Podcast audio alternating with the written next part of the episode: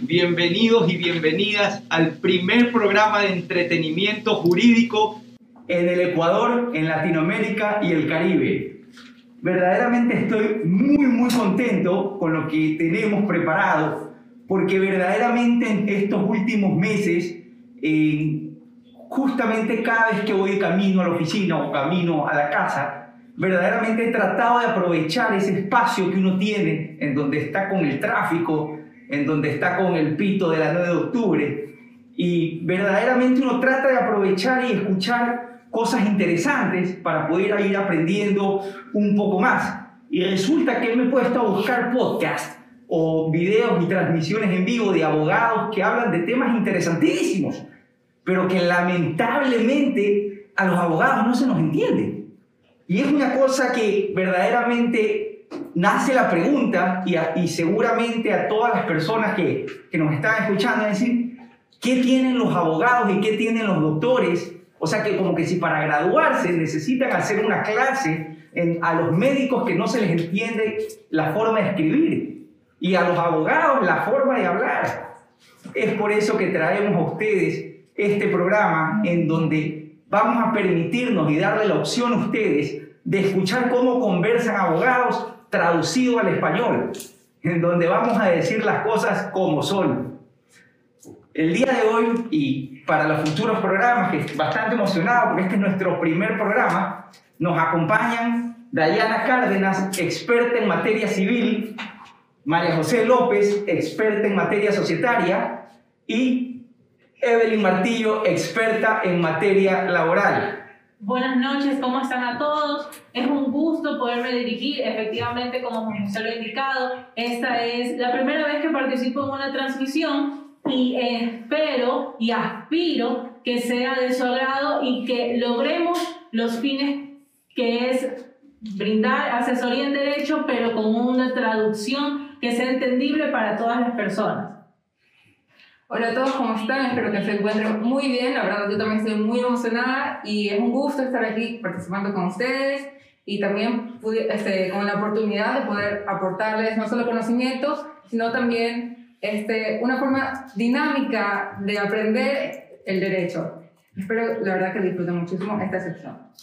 Muy buenas noches con todos, muy contenta de poder compartir con ustedes en nuestra primera transmisión de Conversando con Abogados en Español, esperando que los temas a tratar sean de gran ayuda y también de su interés. Bueno, no, no es la primera vez que tenemos cámaras enfrente, ya, ya, hemos, ya hemos tenido casos que hemos salido en carne propia y cosas así, ya creo que tienen un poquito más de, de fama, ahora justamente aprovechando estos canales digitales para poder para poder transmitir. Lo interesante aquí es que es una relación uno a uno. Somos cuatro abogados esforzándonos muchísimo para que nos puedan entender. Igual, cualquier pregunta que tengan, eh, encantado la pueden hacer y justamente nos pasarán las preguntas y trataremos de aquí de responderla. Si la pregunta requiere cierto grado de complejidad, eh, justamente prepararemos para la siguiente, para la siguiente programa eh, la forma más clara de podérselo explicar y que se entienda. Bueno, sin más, entremos a, entremos a materia, eh, tratemos de borrarnos ese, esa última clase que, que nos dieron en derecho cuando nos dijeron para ustedes hacerse los importantes, háblenle raro a su cliente. Y cuando vayan a hablar con los jueves, hablen más raro para que parezca que, se, que verdaderamente sepa, que ustedes saben. Así que quitémonos, hagamos como que nos quedamos diario en esa clase y, empecemos. Claro que sí. La mejor manera de poder explicar derecho considero que es aportando casos. Y en esta ocasión les voy a traer a conocimiento, obviamente está sin brindar nombres, sino la historia. Eh, en este caso se acercó a mí una persona, vamos a llamarla A, quien estudió con su compañero, estudiaron en colegio, estudiaron en la universidad. Una vez que se graduaron, quisieron realizar juntos la maestría. Al querer y cotizar el costo de esta maestría, la persona B que se acercó a nosotros nos indicó que su compañero no tenía la capacidad suficiente para pagar esto de aquí. Así que accedió a un préstamo bancario para ese acceso al estudio. En este caso, como bien conocemos, se suele solicitar que se presente un garante. Él, como conocía a su amigo, lo conocía, eran amigos desde el colegio, entonces brindó una garantía personal al firmar un pagaré. Firmó el pagaré, el amigo era el deudor, efectivamente, quien firmó el contrato, pero él suscribió como garante de él. Llegado el momento, terminar la maestría, como conocemos estos préstamos de estudios, uno tiene el tiempo de gracia hasta que te gradúas, tienes tu título y ahí sí tienes que cumplir con el pago. Lastimosamente por la situación que tenemos de la pandemia, no, no consiguió trabajo este, este, digamos, el deudor principal y no pagó sus cuotas. Llegó, le llegó la notificación al amigo, que era el garante, de parte de la unidad judicial diciéndole tienes que pagar inmediatamente todo este valor o se iniciará el proceso respectivo. Entonces se acerca a nosotros a preguntarnos, en primer lugar, ¿debo yo pagar esta deuda con, en el tiempo que me están a mí dando aquí? ¿O debo notificarle al, a mi amigo, quien es el deudor principal, que él debe pagarla? En este caso, vale explicar, como estamos ante una deuda en un pagaré, él se constituyó solidariamente junto a él como deudor. Entonces, tenía, tiene que responder por eso de allí, no necesariamente pagando, sabemos que legalmente hay estrategias para poder ganar el tiempo, pero al final sí tiene la obligación de pago. Y entonces me consultó preocupado, bueno, ¿y qué es lo que voy a hacer ahora si pago la deuda? Yo no quiero que le pongan medidas a mis, a mis bienes porque he tenido la oportunidad de, tengo trabajo, no quiero que me retengan cuentas, ¿qué puedo realizar? Cancelas y sí puedes recuperar. Tú vas a tener que al momento que pagas demandar a tu amigo para que te devuelva eso que pagaste. Entonces, para e, esta ocasión, lo que quiero compartirles es que como garantes, en una letra de cambio, en este o en un pagaré, pueden ustedes pedir que ese deudor les devuelva todo. No lo pierden ni significa que van a tener que recuperar solo una parte o cualquier otro, otro tipo de dudas que suelen surgir en esta ocasión. Fíjate qué interesante y verdaderamente aquí la frase que le cae es en la comedia sale jodido. Porque estamos hablando, a ver, pero en el caso eran novios. No, no. Amigos. Por favor, ¿me puedes dar el número de ese amigo? Dile que quiero, quiero comprarme una casa y que necesito a alguien que me garantice. Eh, qué interesante, pero, pero verdaderamente eso pasa bastante. Pasaba con los créditos del IES, que justamente te solicitaban un, y, y, que parecería, o sea, o sea, definitivamente no hay, primeramente a esa edad, estamos hablando antes de, para maestría, ¿no? Así es. Entonces estamos hablando de 22, 23 años, 24 años máximo. Y verdaderamente no tienes nociones de derecho, de las leyes. Y prácticamente tu amigo te va a decir, oye, no te firma que si no pago te cobran a ti. Sino que lo que te va a decir es apoyo. Por supuesto. Y tú dile que no, pues no estamos en, en, en, hora, en horario show. a ver, eh, y verdaderamente es que, y es que eso voy, o sea, verdaderamente lo importante es firmar un papel, creo que, que, que tienen connotaciones muy, muy relevantes. O sea, más allá del matrimonio, que uno pone más así una, una, una, la pluma se asienta y uno está ya legalmente casado. En estos casos, verdaderamente ese, esa firma te puede conllevar a estar atado durante X cantidad de tiempo. Así es. Incluso este, es importante también para la, para la audiencia y las personas que nos escuchan que esta situación la tiene él por el hecho de que firmó un documento, en este caso un pagaré, que también solo ocurre esta situación con una letra de cambio, pero existen ocasiones en las que garantizas una obligación, pero que no están en estos documentos, sino en un contrato.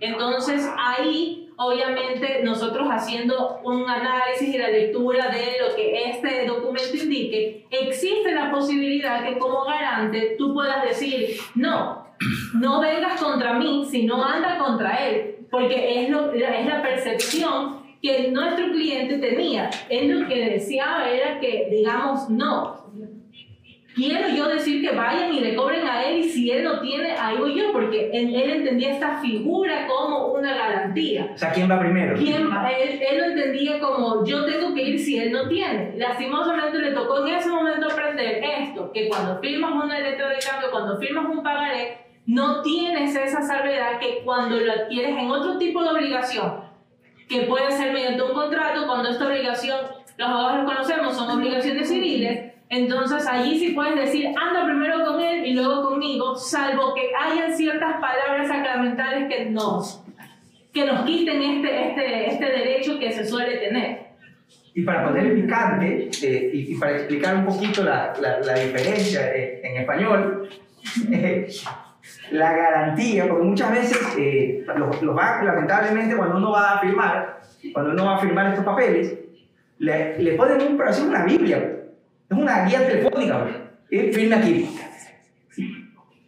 A uno le da pereza, porque cuando, ¿qué, qué tienes claro Movistar? Claro. ¿De qué tamaño es el contrato? Tú sí lo has leído, lo leíste.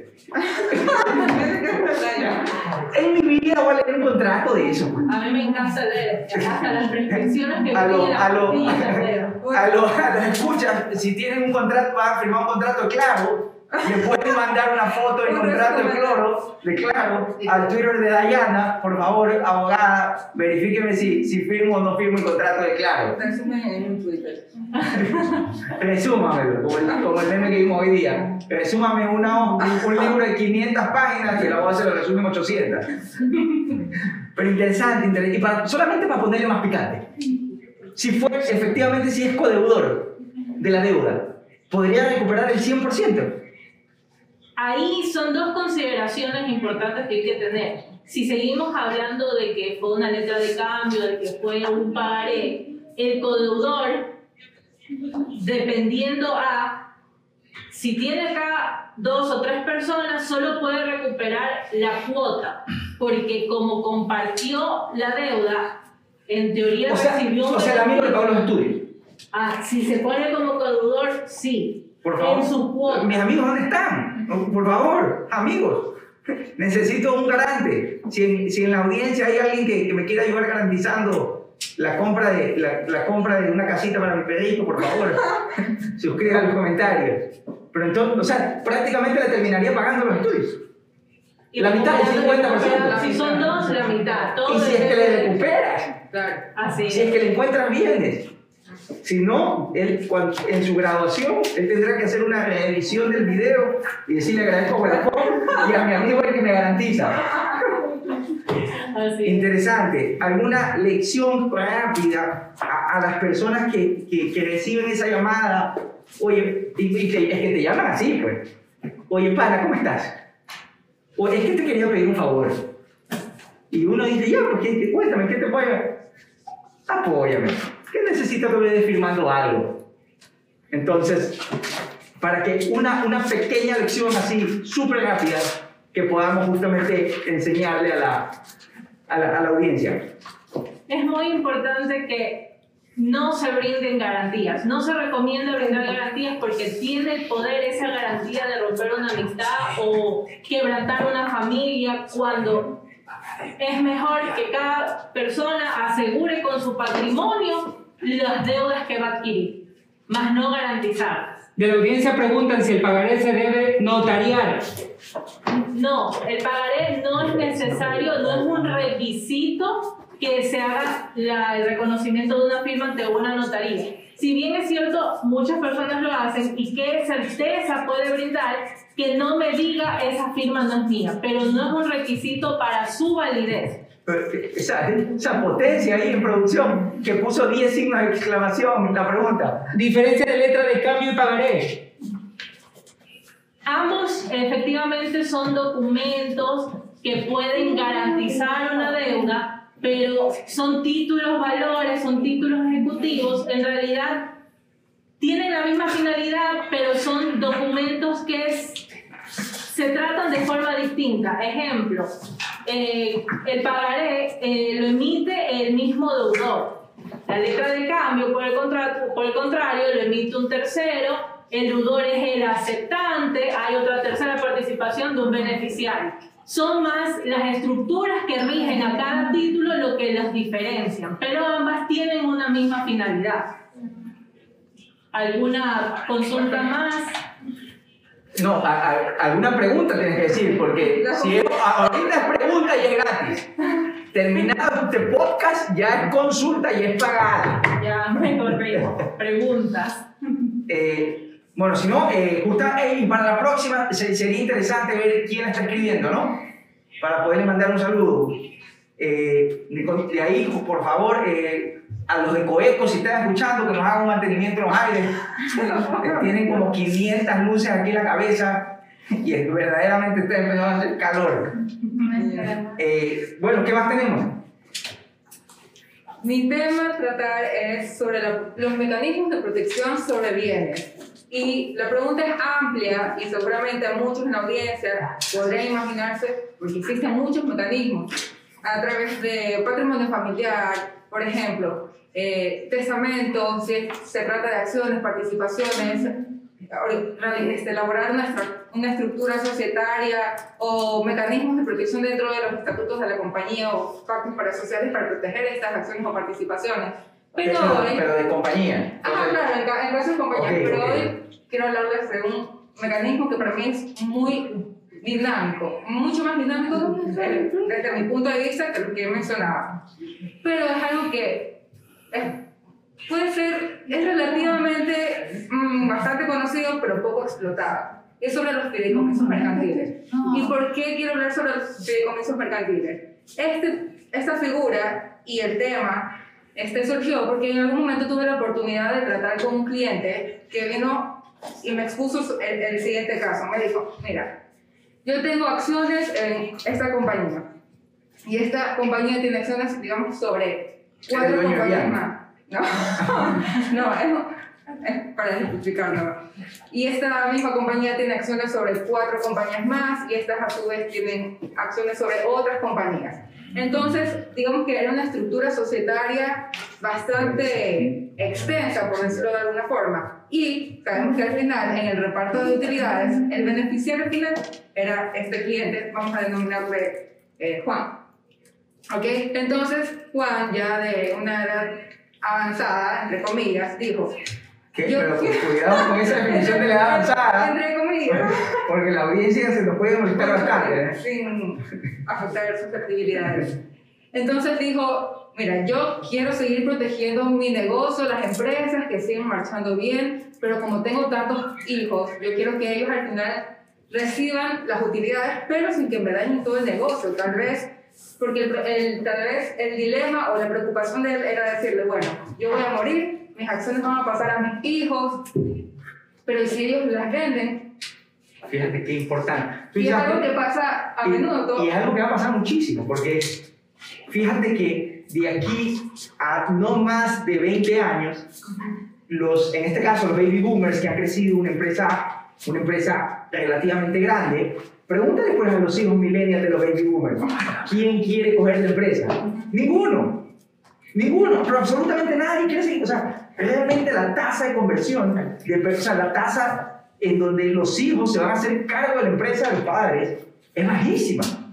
Ya hoy en día se han creado tantas profesiones y hay estudios que revelan también que tres, solamente quedarán dos a tres profesiones hoy se conocen de aquí a 20 años. La- el resto de las siete profesiones ya no van a existir.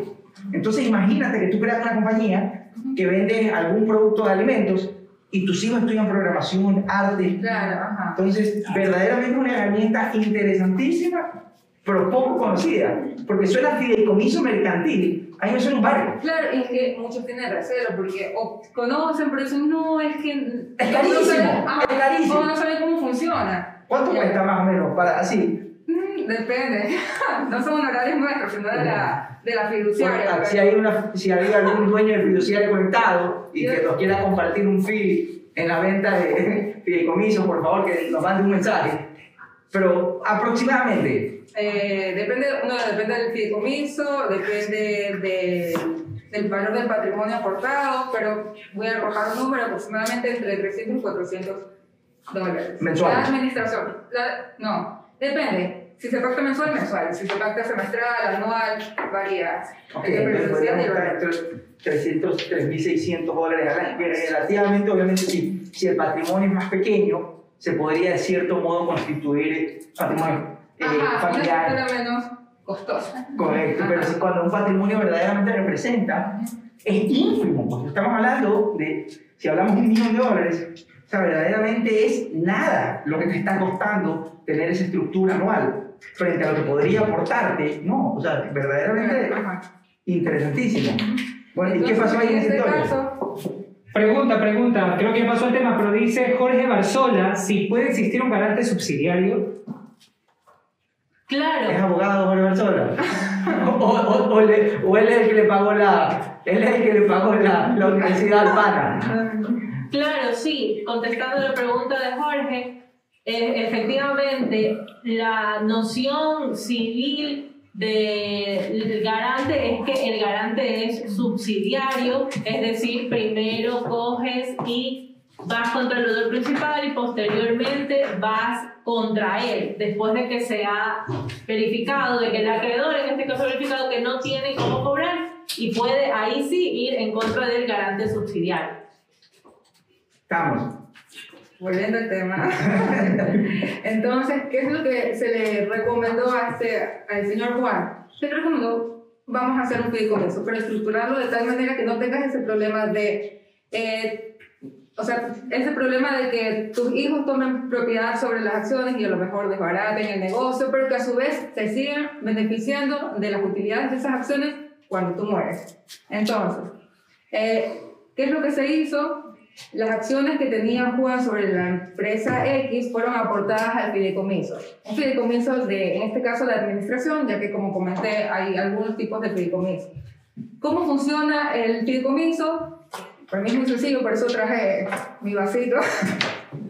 Porque quiero hacerlo explicativo, explicativo. Hay que, hay que cambiar el, el nombre del programa. entonces Ya no va a ser en español, sino que va a ser con vasos y palitos. Es para hacerlo dinámico. Digamos que yo soy Juan. eso quiero ver. ver. Yo soy Juan. Ya. Tengo mis acciones, ¿no? Vamos a poner que son, lo que sé, 3.000 acciones, ¿no? Perfecto. Al momento de que yo aporto las acciones, las 3.000 acciones al fideicomiso, el fideicomiso pasa a tener propiedad sobre esas 3.000 acciones. Es decir, que se vuelve el nuevo accionista. Y yo dejé de ser accionista y tener propiedad sobre esas acciones. ¿Ya? Este fideicomiso, como ustedes pueden verlo, es digamos que un conjunto patrimonial y que se distingue del resto de mis bienes. Y eso de hecho es una ventaja de los fideicomisos que tienen autonomía. O sea, el patrimonio que está aquí es totalmente distinto al que yo tengo. No pueden atacar estos bienes, por ejemplo, si yo tengo obligaciones pendientes, porque ya no son míos. En el caso planteado, entonces el fideicomiso se hizo propietario de las 3.000 acciones. Pero yo, Juan, me reservé el usufructo. Es decir, que yo podía seguir res- este, persiguiendo las utilidades de, de esas 3.000 acciones hasta el momento de mi muerte. Fíjate qué interesante. Si, si la superintendencia de banco está conectada y quiere utilizar esa explicación, por favor que nos mande un mensaje y, y podemos con gusto venderles, venderles los derechos sobre el podcast. Pero lo que quiero que se entienda es que esto es una nueva, digamos que como una nueva... Como unas nubes, por así decirlo, como un servidor. Traigámoslo al mundo digital. Ya. Sí. Hablemosle a los millennials. Ok. Para que- imagínate, el, el millennial le va a explicar al papá. Papá, déjame este un fideicomiso. El papá le dice, ¿qué es eso? Entonces, y para el millennial va a ser peor, pues ¿cómo va a entender el millennial? Fideicomiso. Entonces, o generación Z, hay que explicarle, esto es como un servidor. Y sale de mi computadora y se almacena en el servidor. Ujú, ujú. Y yo no tengo acceso a... a o sea, Solo con obviamente... Claro, ajá. Ajá. Ajá, entonces en este caso, bueno, eh, fideicomiso, propietario de las 3.000 acciones, yo, Juan, recibo el usufructo hasta que me muera. Y detrás de ese fideicomiso se formó toda una estructura con comité, etcétera, en el que se fijaron reglas para que los hijos de Juan pudieran percibir al momento de que yo fallé, o sea, yo como Juan, me muero, ¿no? El, el usufructo regresa al fideicomiso. Pero con estas reglas de las que les estoy hablando, el fideicomiso iba a ser instruido, o sea, bueno, la fiduciaria iba a ser instruida para que el fideicomiso de, por ejemplo, en tanto porcentaje de el usufructo de las acciones al hijo 1, hasta que, por ejemplo, cumpla los 10 años de edad. Y en lo posterior tenga el siguiente porcentaje. Y así con los, los demás hijos. Y la verdad es que a mí se me hizo, gracias a Dios, tuve la oportunidad de participar en la estructura de este fideicomiso en el que uno no se imagina que puedas mezclar algo tan, de verdad, es que es tan dinámico, con cosas civiles, porque la gente piensa, tiene ese recelo, no, no, Pero es que no, pero complicado. fideicomiso. No, pero es maravilloso. No, pues que no, fideicomiso mercantil, no, no, lo que está escuchando. ¿Cuánto se les ocurriría que cuesta un fideicomiso mercantil? Y de paso que se los dice un abogado y dice, eh, bueno, eh, la recomendación que les pongo eh, es constituir un fideicomiso mercantil en donde vamos a aportar los bienes. Yo me imagino que pues, si yo fuera, ¿no? Yo, no, el fideicomiso me cuesta 100 mil dólares. Dice Jorge Barzola si existe alguna limitación en las cosas que puedo aportar a un fideicomiso. Aparte de los palitos, se pueden aportar Puedes aportar bienes inmuebles, eh, corporales, incorpora- incor- perdón, incorporales, muebles, inmuebles, eh, obligaciones, derechos. Si vas a aportar un bien que está con un gravamen, por ejemplo, tienes una hipoteca, tienes que hacerlo, o sea, darlo a conocer y que en la escritura de constitución del fideicomiso se indique que ese bien está grabado con esta hipoteca, por ejemplo. Pero no hay limitaciones, salvo en un fideicomiso de garantía que no puede constituirse sobre vehículos. Eh, Y, ¿sabes qué? Y, y ahí es donde entra a volar la imaginación. ¿Cómo serán los fideicomisos de aquí a 10 años? Que yo puedo tener mi patrimonio en, en blockchain, puedo tener estas criptomonedas digitales.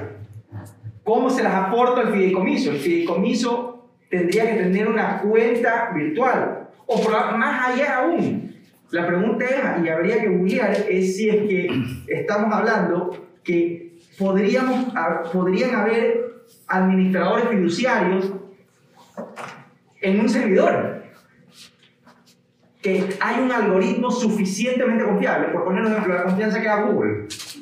O sea, si Google saca un producto, verdaderamente creo que es seguro. Si Facebook saca un producto o Amazon Web Service. Imagínense que Amazon Web Service, y Jeff Bezos está conectado, nos está escuchando. Primeramente, felicitaciones por el nombramiento del nuevo director a, esta fundación que, que va a cambiar el mundo. Que lo acaban de nombrar esta semana. Habría que ver interesante cuánto va a cobrar ese director. Eh, ¿Ustedes se imaginan que Amazon Web Service monte una, un administrador de instrucciones y que yo mi patrimonio tenga patrimonio? Porque ahora las cuentas de Facebook son un patrimonio. Ahora, yo tener una cuenta de Facebook con 10 millones de seguidores, eso es un patrimonio, porque yo puedo monetizar a esos seguidores. Pregunta Susan Martillo, ¿cuál es la diferencia entre fideicomiso mercantil y civil? Hermosa esa pregunta. Gracias, Susan. Saludos, oh, perdón, Susan.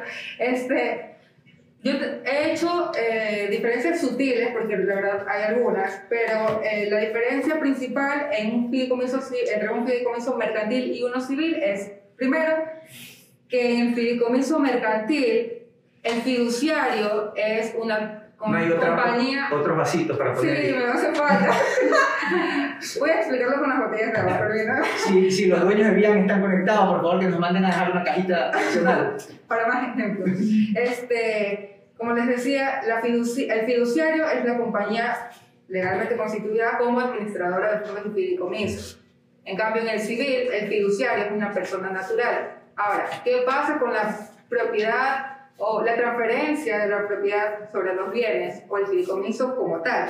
Es que en el fideicomiso civil, el constituyente, o sea, la persona que, valga la redundancia, constituye el fideicomiso Ejemplo, Juan. Ejemplo, en este caso, Juan, en el civil le transfiere la propiedad al fiduciario, digamos, esa es la propiedad, al fiduciario con, dice el Código Civil, el gravamen de que, es, de que el fiduciario lo restituya a un beneficiario. Es decir, que cumplido un plazo o una condición, le transfiera este palito al beneficiario. En cambio, en el fideicomiso mercantil, este palito pasa a ser propiedad de este patrimonio autónomo, que es administrado por la fiduciaria.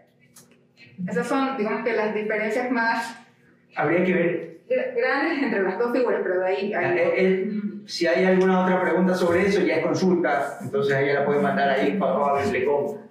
Y ahí estará Andrés Lazo seguramente tarifándoles a los 10 microsegundos enviar la, la pregunta. Eh, Saludos, saludos.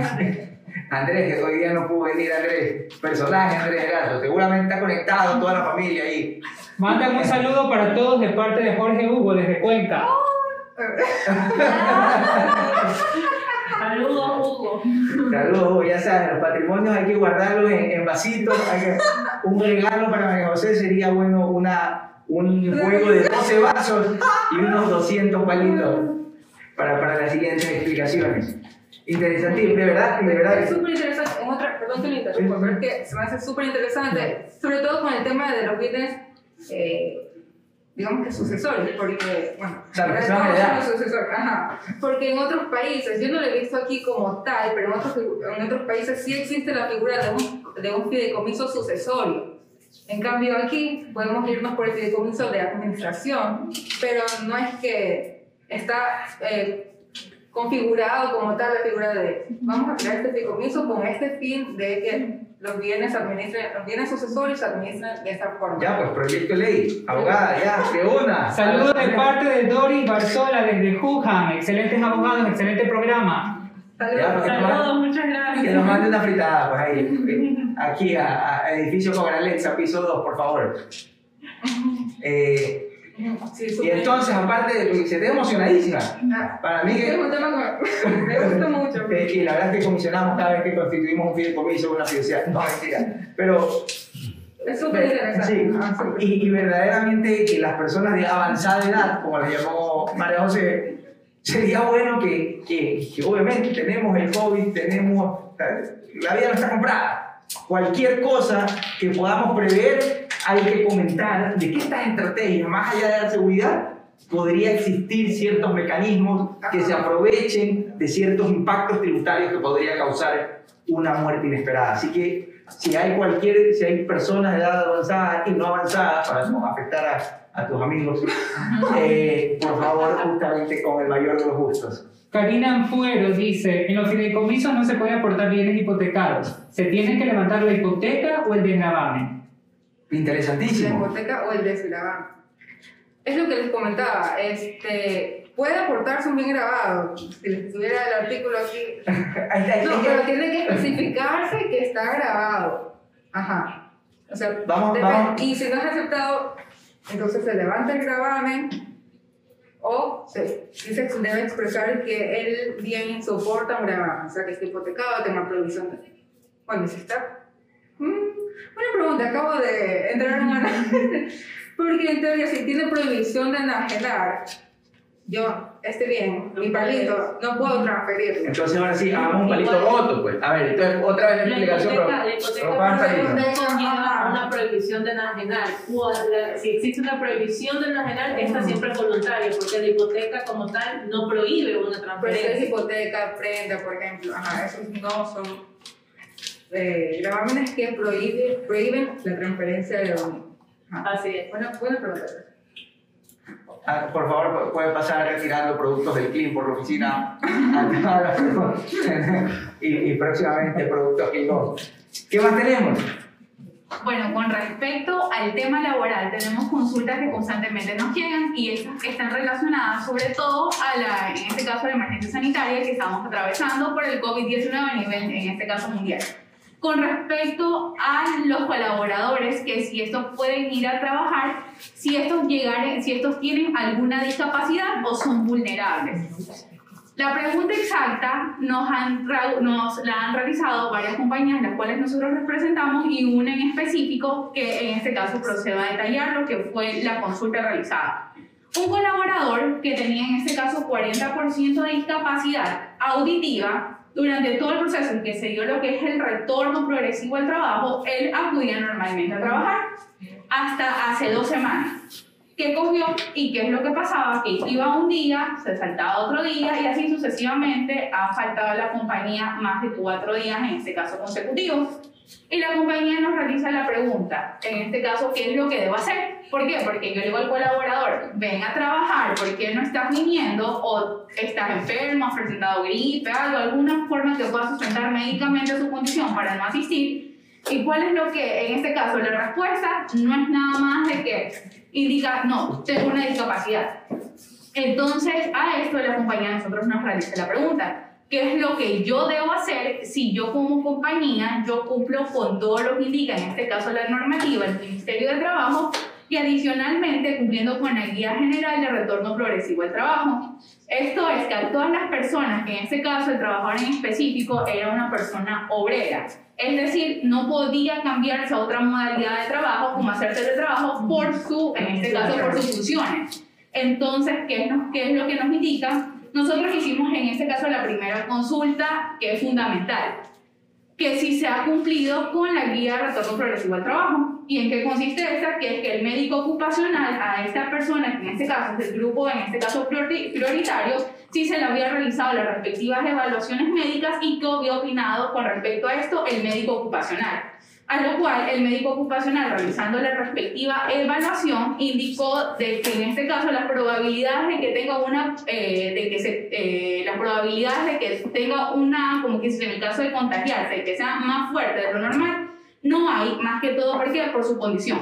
Su condición es una discapacidad, si bien es cierto, auditiva, pero en este caso tenía uno que ir a trabajar y aparte más que todo, y como era de su conocimiento, eh, mensualmente se le realizaban lo que son los respectivos, en este caso, estudios realizados y evaluaciones médicas por el médico ocupacional. Entonces, en este caso, no había razón o motivo por el cual faltar más que una simple excusa de que tengo una discapacidad, no voy por cuanto la discapacidad es auditiva y acuerdo a las evaluaciones médicos, en el caso de llegarse a contagiar, como cualquiera de nosotros en este caso somos susceptibles, no es que puede correr un riesgo mayor al que comúnmente se recorre. Exactamente, entonces la compañía, ¿qué, ¿qué fue lo que nos consultó? ¿Cómo puedo proceder? En este caso depende de lo que la compañía, las modalidades en las que quiero optar o cómo proceder. La primera de todas era que si no se lo quería desvincular de la compañía, que se le podía descontar esos días que no laboró, porque efectivamente no fue a trabajar, no ejecutó su contrato de trabajo, no hay por qué pagarle. Y la otra es que la compañía, obviamente respetando los términos y todo, que era nuestra normativa laboral, podía en este caso sacar un viso bueno. El viso bueno en sí, ¿en qué consiste? Es una autorización para que el, una autorización que en este caso el empleador le solicita a una autoridad, como es el, en este caso el inspector de trabajo, para que autorice a dar por terminado el contrato de trabajo por esta, por esta en este caso esta causal y también este, en este caso por haber incumplido, eh, no haber ido el trabajador más de tres días, en este caso cuatro consecutivos a su lugar de trabajo. Y la empresa, ajá, y la empresa en el caso de que por la actividad este, vean que no puede hacer teletrabajo, pero sí se encuentra en riesgo el trabajador por su discapacidad qué medidas puede tomar. Claro, ese, ese, es otro tema muy importante. Como tal, la guía de retorno progresivo al trabajo, que está tanto avalada por el Ministerio de Trabajo, por el IES, por el Ministerio de Salud Pública y demás entidades, que es lo que como tal indica que si efectivamente el, el trabajador tiene una condición grave, que por mucho que su contrato sea de ejecutar, pero por su condición de vulnerabilidad se puede ver gravemente afectado, no tiene que ir a trabajar. Entonces, esto nos lleva a un acuerdo ministerial que fue estudiado por el Ministerio de Trabajo 2020-77. Que pidieron como 30, pero no. Así es, Saludos a, los, a los tres anteriores ministros de Trabajo que pusieron, como, rectificaron como 10 veces el, el, los acuerdos. Claro, en este caso era lo de la suspensión emergente de la jornada laboral. ¿En qué consiste? Consiste en que por la vulnerabilidad tan grande que tú tienes, en mi caso, de llegarte a contagiar, ¿Qué es lo que pasa? Te suspendo tu jornada de trabajo. Te suspendo, pero sí, tengo que pagarte la remuneración y posteriormente, cuando tú ya vuelvas a, trabajar, me tienes que recuperar las horas que yo efectivamente te he pagado cuando el riesgo en este caso ya haya finalizado o cuando en este caso ya sea mucho más o sea, más que todo, tenga ya la aprobación en el caso del médico ocupacional para que vuelva a trabajar. Fíjate qué interesante. ¿Y qué pasaría si por una empresa pequeña? Pues, el médico ocupacional no lo tienen todas las empresas. Así es. Aquí no tenemos médico ocupacional, no. Tenemos psicólogos, eso sí, para, para los locos, los abogados. No para, no para los clientes, porque me está diciendo para, no, para, para nosotros. Tenemos un psicólogo aquí en la... Hello, soy Glenn, les manda saludos desde el sur de Guayaquil, interesante contenido. Saludos, Glenn. Saludos, Glenn. Y Danielito Hansevic dice, ¿qué hago si me roban el carro? Primeramente, eh, Lenny Moreno, por favor, que, que implemente un plan de lo que les he venido diciendo. Presentamos formalmente a, a la, al municipio y si nos está escuchando Cintia Viteri, eh, facilito, con 12 drones cubres todo Guayaquil. Drones que estén volando hasta 6 horas y luego con estos drones volando, do- que tendría que comprar 12 drones, el tiempo de respuesta, ahorita actualmente el tiempo de respuesta llama al 911, a- antes de ayer creo, o sea, tuvimos un incidente, se llama al 911 y después llega después de 20 minutos. En Cambio con un dron podría llegar en 2 minutos y captar justamente, o sea, ser el approach de los policías. Así que mándenle un mensaje a Cintia y díganle por favor que nos lea el mensaje que le enviamos de Biblecom a doña Cintia, en donde le ponemos a, a disposición el plan de drones que ya lo hacen en Nueva York, te cuento. Ya en Nueva York ahorita hacen el control de drones a través de inteligencia artificial. ¿Qué pasa si el trabajador no quiere recuperar las horas que no laboró durante la suspensión? Jorge Barzola. En este caso, Interesante, Jorge, ¿cuántas? cuántas no, ya esa ya es consulta, ya. Eh, por favor, Andrés Erazo, eh, que nos dé el número de cédula. No, mentira, muchísimas gracias. En este caso, si el trabajador no desea después recuperar su jornada de trabajo, ¿qué es lo que tiene que hacer? Al momento se le tiene que, eh, cuando ya pueda en este caso ir a acudir a trabajar normalmente, cuando ya está habilitado para poderse reintegrar a su, a su trabajo, la compañía con la negativa de, de él de recuperar las horas que como tal le corresponden, le tiene que descontar lo que efectivamente ya se le pagó, por cuanto la compañía paga en virtud del acuerdo ministerial que la suspensión, en este caso suspensión de la jornada más no de la remuneración. Pero, sí, sí, sí. Una pregunta, por ejemplo, le pasó a una amiga que estaba embarazada, estaba en el periodo de lactancia, justo cayó lo de la... Embarazada en periodo de lactancia. No, o sea, bueno, después de, de dar a luz. Ok. Estaba en el periodo de lactancia, hubo lo de la pandemia. Dice, y, ahorita, y ahorita eh, la hija que tuvo ya tiene un hijo, ahorita es abuela. No, no. No, no, no, no. Estaba durante el periodo de, la- de lactancia eh, le, suspendieron, le suspendieron la jornada de trabajo. Entonces, cuando ella ya se reintegró a trabajar, al trabajo, le, le dijeron, bueno, firmame un acuerdo este, para que recuperes tantas horas, las horas que, de la suspensión, ¿verdad? Mi pregunta es, ¿esas horas que va a recuperar deben ser durante el porque ella sigue en el periodo de lactancia. Durante ese periodo que ella tiene que acudir Solamente seis seis horas. horas o posterior a ese periodo. Una vez que acabe el periodo de lactancia. Claro, en este caso o sea, es muy importante eh, fa- enfatizar que el acuerdo ministerial en sí indica cuando es el momento ya de la recuperación, es una vez finalizado lo que es el estado de emergencia sanitario. Entonces, por lo del COVID, eso todavía no se ha levantado, pero las, por lo general las compañías, ¿qué es lo que hacen? Igualmente, previo con la voluntad ya del trabajador, se recuperan lo que son las horas, así mismo para no alargar horas tan largas, jornadas tan largas que no se recuperaron. Y con respecto a la pregunta, es importante indicar que si hablamos del periodo de lactancia, en este caso sería el derecho del menor. El menor, en este caso el niño, es el que tiene el derecho a la lactancia de la madre ese tiempo. Entonces, personalmente, yo considero que si se va a recuperar la jornada, la jornada que en este caso no se trabajó, pero desde deber ser es que la hayan pagado, tiene que ser posterior a que se haya terminado el periodo de lactancia. Y los padres que sacamos los gases después de la lactancia, no, no tenemos algún derecho. Todavía no Bueno, pues, mira, por favor. tiene ¿no? permiso y descanso. ¿no? Pero momento yo le saco los gases actualmente, amigo, o sea, Ies, por favor, si está conectado aquí el presidente Elías, ya creo que renunció, ¿no? Está ahorita el secretario de, se- creo que ayer pasó, está ahorita en Secretaría de Presidencia, no sé quién es el nuevo director del IE, por favor, que nos, que nos dé 15, 30, los hombres también sufrimos. O sea, sacar gas se demora, pues. Entonces también es un esfuerzo sobrehumano que, que, que hacemos. Pero interesante, ve- ve- ve- verdaderamente interesante. Eh, recogiendo un poco eh, lo que estás comentando, eh, bueno, ya iba más, del, más allá de, lo de la legalidad, la legalidad, porque verdaderamente, desgraciar, la ley es eh, blanco o negro, eh, no permite grises. Y ya- pero aquí es donde entra justamente ya la susceptibilidad de, de- de los empleadores y, y- y la recomendación de los abogados los empleadores, ¿no? Porque a veces el empleador dice, no, el abogado dice, no, tranquilo que vamos a ganar. Y obviamente con la tarifa de success es un poco más alta que dar una recomendación más, no moral, porque al final del día no, no, no ahí en eso, sino más justa. Entonces, sí, a veces, a veces sí, a veces, aunque parezca mentira, a veces los abogados nos, nos ablandamos un poco en el corazón y, y no solamente es en búsqueda de ese success fee por, por, por X hito que nos ponemos de acuerdo con los clientes, sino que a veces también va ese, o sea, verdaderamente creo que, que lo importante es saber que las recomendaciones y sugerencias que les estamos dando a las personas que acuden a nosotros son lo más justo posible. O sea, e- e- esa creo que es la finalidad, más allá, de, de- más allá del tema de que, que podemos ganar y, y etcétera.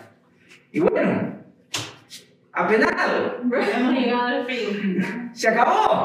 No, ya de una vez empecemos el programa 2.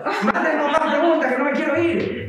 Eh, ya, comieron pizza, por el amor de Dios. Eh, y ya, bien, Evian, por favor, si estás escuchando, mira quién distribuye Evian, por favor. No todos los lentes, por favor, si estás escuchando aquí, el importador de Evian, por favor, para que nos. Le, ya si- hasta hoy día nos auspiciamos. Hasta la próxima cojo y les tapo aquí, como tapan la computadora. Eh, verdaderamente, primeramente muy agradecido, muy contento, muy, muy, muy contento, porque creo que es el primer live que lo vamos a traducir. Ahí tenemos un equipo de masterización extraordinarios que vamos a masterizar esto y lo vamos a colgar en post, en podcast, para que lo puedan ver en, en, en Spotify. Así que todos los, los que están escuchando y que tengan Spotify, vamos a empezar a invadirle sus canciones mientras estén escuchando reggaetón. Van a empezar a escuchar pautas de nosotros para que escuchen esto, que es verdaderamente información importante. Eh, y más allá de eso, invitarlos al siguiente programa, que es el próximo miércoles, por el mismo, por el, por el mismo vía digital y a la misma hora. Y cualquier pregunta que tengan, encantados. No a nuestros clientes, ellos sí manden no, que Andrés Genazo coge y bloquea estas transmisiones, no, no baja el break, yo me imagino a Andrés, estoy bajando ventas y me baja el break. Saludos Andrés Genazo, Eh, espero que te mejores. Eh, invitarlos nuevamente, cualquier sugerencia, cualquier consulta que tengan, eh, ¿dónde las pueden encontrar? La avenida Juan Tancamareño. No, pero no, ya la gente no quiere venir digitalmente. ¿de dónde la pueden? Eh, Así, manden un telegrama aquí a, a María José. ¿En dónde las pueden encontrar vía digital si quieren hacer una consulta? En Twitter. O LinkedIn también. Ah. Como el nombre de Dayana Cárdenas se van a encontrar. Arroba Diana Cárdenas. Así es. María José en LinkedIn. López, María José López en LinkedIn. En Twitter y en LinkedIn, Evelyn Martillo Peña. Qué belleza. A mí en mi cuenta de OnlyFans, no mentira. Me pueden encontrar en LinkedIn también. Mario Laura Hidrogo dice: En la casa hablamos. Mario Laura Hidrogo. Ya voy, ya voy. Ya, ya la veo a, a Andrés Erazo y a, y a Laura Hidrobo también. La, la extrañamos a Laura aquí en la oficina. Ella vendrá justamente como tiene ahorita el periodo de lactancia. Me avisan ya cuando le puedo cortar esa vaina ya para, para hacerla venir. O si la puedo sacar con visto bueno. Muchísimas gracias y nos vemos aquí en Conversando con Abogados que te dicen las cosas como son. Eh, solamente para, para, para terminar, puntualizar y recoger recomendaciones para la próxima, para el próximo programa. Que nos manden mensajes, cómo nos pueden hacer las preguntas. Abogada Diana Cárdenas, tengo tal consulta. Claro que sí. Así es. Dirigirlas bajo mi nombre y con mucho gusto les podré ayudar y responder. Perfecto. Y nos verán justamente en el Spotify como el mejor programa, el mejor programa de entretenimiento jurídico que tiene podcast en Ecuador, Latinoamérica y el Caribe. A nuestros telescuchas que están en Islas Nieves les mandamos un saludo eh, en el país de los paraísos fiscales. Nos despedimos. Pasen bien. Hasta luego, gracias.